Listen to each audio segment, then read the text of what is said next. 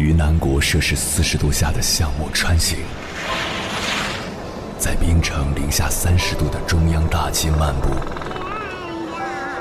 往十里洋场听罢一曲天涯歌女，西出阳关凭黄沙穿金甲，风霜雨雪，四季如歌，不曾倦怠。我翻越高山。无所畏惧水深和火热，只为打破这千山万水的阻隔，与你相遇。我是英波，我在原来的地方等你，不见不散。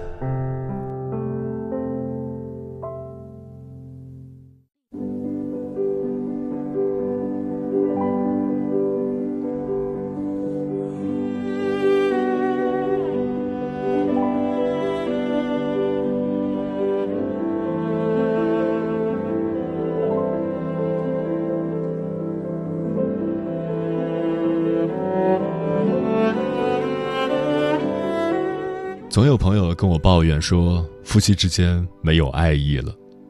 其实，生活最真实的样子是在平淡中感受酸甜苦辣，用一颗淡然的心去面对是是非非。对于夫妻来说，耳鬓厮磨、风花雪月都是剧本里写的浪漫剧情；到了生活里，柴米油盐才是爱情最原始的面貌。尤其是到了中年。爱与不爱是其次，想要婚姻过得幸福，应该把注意力更多的放在以下这三个方面：一、身体是否健康。年轻的时候总觉得时间很多，总是有精力去做各种各样的事情，泡吧、熬夜、去远方旅行，做什么都不知疲倦。到了中年，精力就没有以前那么旺盛了。这个时候会越来越在意保养自己的身体，不敢轻易生病。作为家里的顶梁柱，一旦身体出现变故，家庭幸福便不复存在。世间所有的一切，在生死面前都不值一提。人啊，名和利都是过眼云烟，身体才是幸福的本钱。爱与不爱对生活的影响，不过是添加剂的问题。中年人最关心的是能否照顾好自己和家人的身体。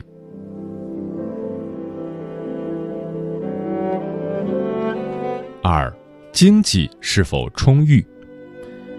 人这辈子不能眼里只有钱，但人过中年没有钱却是万万不能的。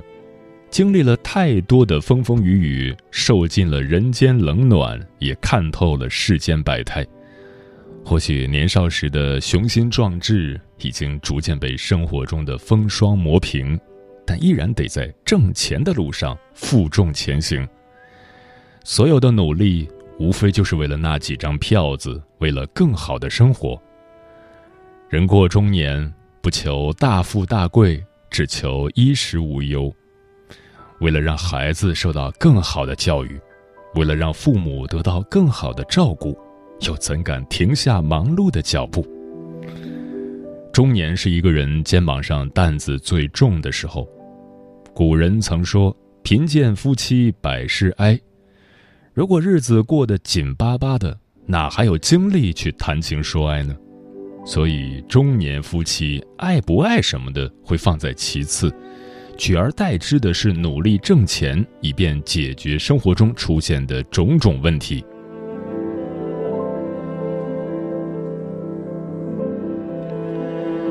三，氛围是否和谐？年轻的时候，两个人的世界里更多的是爱情，美丽而又纯真。中年夫妻经过多年的磨合，两个人之间有了更多的默契，对爱不爱你这个问题早已心知肚明，无需反复验证。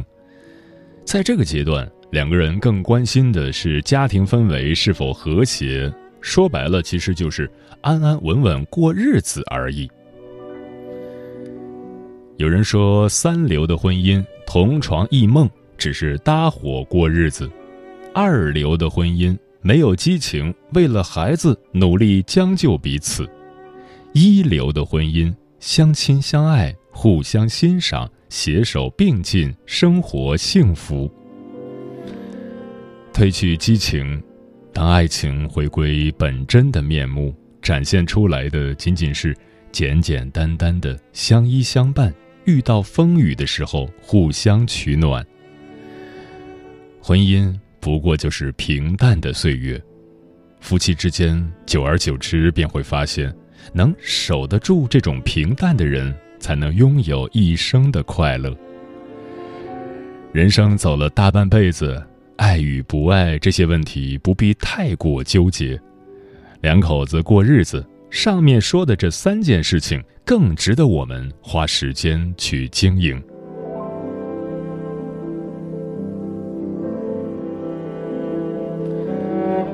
凌晨时分，思念跨越千山万水，你的爱和梦想都可以在我这里安放。各位夜行者，深夜不孤单。我是迎波，绰号鸭先生，陪你穿越黑夜，迎接黎明曙光。今晚跟朋友们聊的话题是中年夫妻的相处之道。关于这个话题，如果你想和我交流，可以通过微信平台“中国交通广播”和我分享你的心声。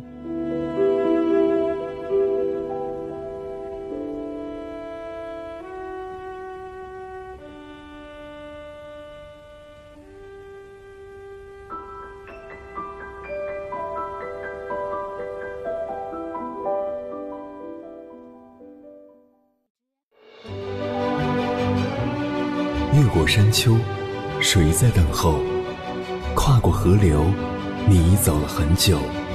我想，你应该一直在等候，怀着同样的心事，保持最初的温柔，等候我的不远万里，在今夜与你邂逅。中央人民广播电台交通广播，千山万水只为你，夜上浓妆，月色正好。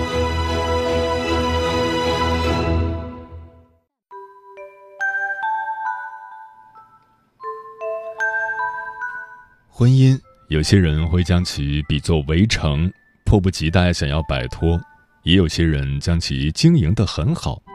前者在婚姻中惶恐度日，而后者在婚姻中却非常享受。其实，婚姻中的很多问题都是人为造成的后果。如果你想要改变这样的局面，就需要自己付出努力和行动。有些事情当做，而有些事情则应该避免。接下来，千山万水只为你，跟朋友们分享的文章选自《富书姑娘》，名字叫《中年夫妻的生活中有三件事不要做》，作者简心。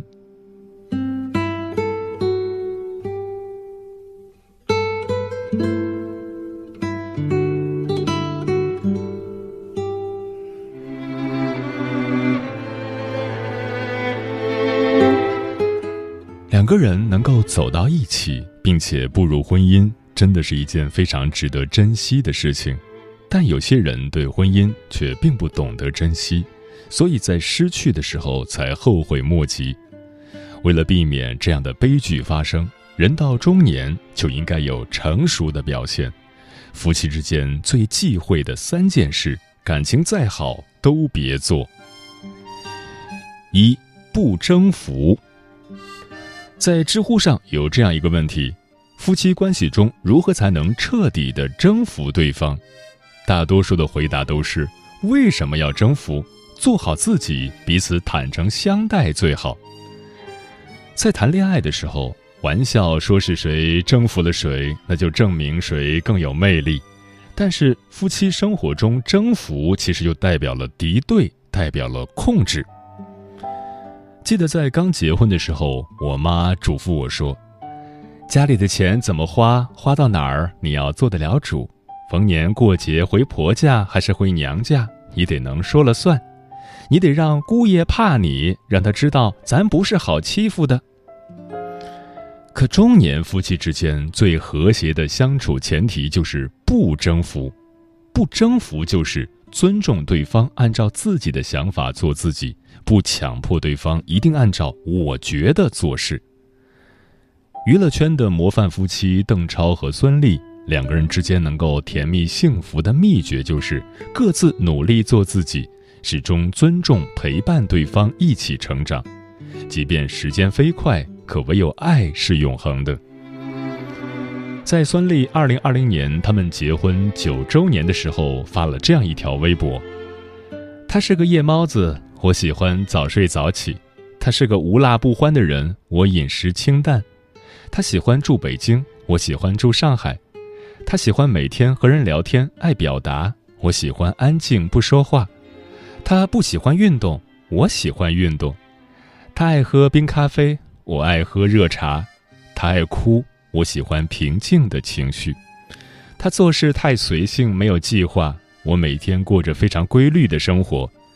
他开车不记录，我的脑子就是活地图。他记性差，我记性好。他怕热，我怕冷。作息不同，饮食习惯不同，居住喜好不同，性格、爱好、生活方式都不同。即便这些都不同，可是他们相识十五年，到今年结婚十一年，他们依然深爱对方，热爱生活，没有强迫和控制，唯有爱。中年夫妻是两个更加独立成熟的个体，彼此都有一套自己的处世哲学，所以不要想着改变或控制对方。就像孙俪和邓超一样，做好伴侣、父母、同事、战友。甚至是师徒各样的角色，享受最亲密关系中带来的爱。凡事有商有量，彼此真诚相爱，相互看见，相互体谅，共同成长，这才是中年夫妻的甜蜜之道。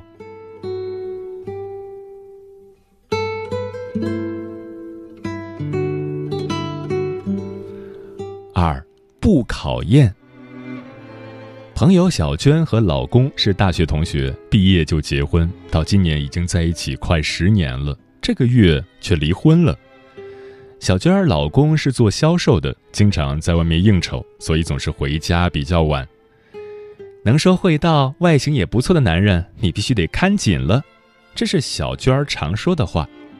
几个月前，小娟儿想要考验一下老公经不经得住诱惑，就偷偷的注册了微信小号。谎称是别人推荐来的业务伙伴，在开始聊的熟络一些之后，小娟就开始有意无意的传递暧昧的信息。刚开始，她老公义正言辞的拒绝了她，说自己是已婚人士，有老婆。看到这样的结果，小娟心里非常开心，可又忍不住还想再试试老公的忠诚度。可爱情是经不起人为的考验的。在三八妇女节那天，小娟抱怨老公说：“朋友圈的姐妹都收到礼物了，我一大早就想着，我不说，看你会不会主动给我准备？你心里还有没有我呀？”也就是在这一天，她老公给小娟的小号发微信说想要线下见面。终于，小娟借此爆发了，她生气的哭诉说：“那个女孩就是她。”她老公得知真相以后，比她更生气，说感觉自己被深深的欺骗了，觉得自己的老婆并不信任自己，用何等的心计诱惑他。最后这件事就成了他们分开的导火索，两个人最终离婚。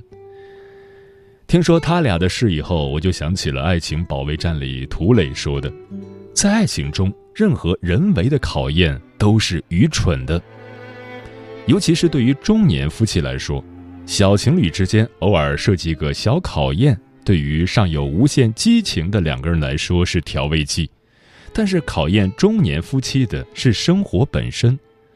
无论是吃喝拉撒、柴米油盐，还是一地鸡毛，无一不是考验。相爱容易，相守难。生活本来就充满了磨难和考验，就不要再人为的挖坑了。夫妻之间的信任会在每一次试探中一点点被抹杀，最后让关系变得脆弱敏感。信任永远是夫妻感情中最基础也最重要的因素。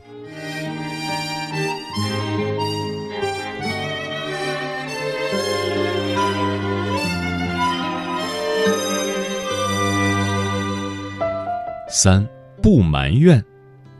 在知乎上看到过这样一个故事：丈夫和妻子结婚多年，没有家暴，没有出轨，没有婆媳战争，但是婚姻生活越过越让人觉得绝望。丈夫是程序员，工作多年一直稳定，工资也月交给媳妇儿，没有不良嗜好，偶尔和朋友喝喝酒，喜欢打麻将，但是算不上赌博。妻子是事业编，工资够花，也没有不良嗜好，日常喜欢追剧、刷淘宝。两个人都是下班躺平一族。妻子说，两个人总是说好的下班一起做饭、一起做家务，但是老公总是嘴上说一会儿做，但是根本就不动弹，直到洗碗池里的剩菜都臭了，再喊他，他才去。她觉得老公生活没有规律，没计划，没追求，越看越不顺眼儿。老公觉得她不管理身材，太爱挑剔她，没有追求，越看越觉得不如以前可爱。两个人的日常对话总是：“你就不能把吃完的外卖给收拾了，别堆在那儿发霉吗？你天天老盯着我不放干什么？你就不会出去跟姐妹逛逛街吗？你要是像以前似的，我愿意说你吗？”你就管好你自己行不行啊？好好的日子不愿意好好过吗？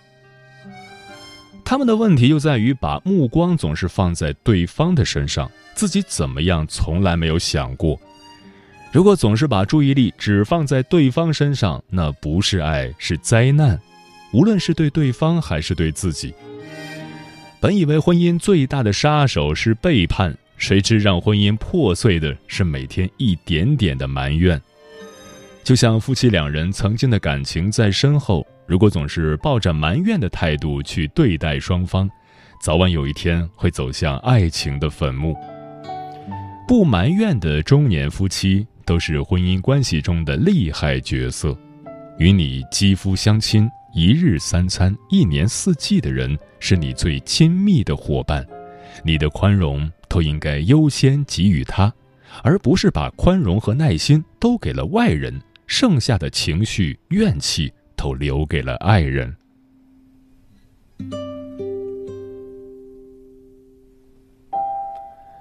成年人的世界里本就没有容易二字，而中年夫妻一起见证过彼此的青春，一起对抗着生活的冗杂，在中年夫妻的生活中，每一天都要操心太多的事情，上有老，下有小。父母养老要管，孩子养育要管，还有房子、车子、票子都要管，这就是中年夫妻生活的本身的样子，这就是生活本身所附带的考验属性。所以两人回到家就该轻轻松松的，你暖暖我，我暖暖你，这才是组建一个家的缘由啊！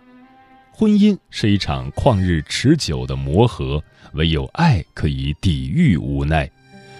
往后余生，愿所有历劫了生活磨难的中年夫妻，既能后背相抵，也能温暖相拥，让平凡的日子熠熠发光。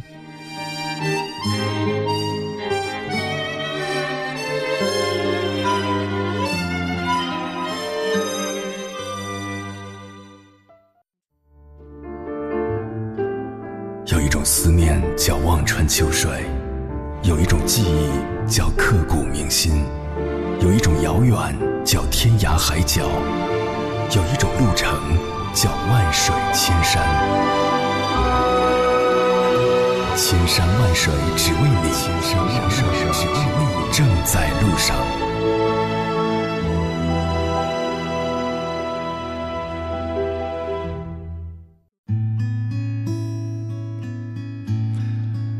谢此刻依然守候在电波那一头的你，这里是正在陪伴你的千山万水只为你，我是迎波，绰号鸭先生，我要以黑夜为翅膀，带你在电波中自在飞翔。今晚跟朋友们聊的话题是中年夫妻的相处之道。Nancy 说：“我感觉不管多大年纪，夫妻都要想办法互相保鲜，比如去一些新地方，做之前没有做过的事。”人生漫长，很容易无聊的。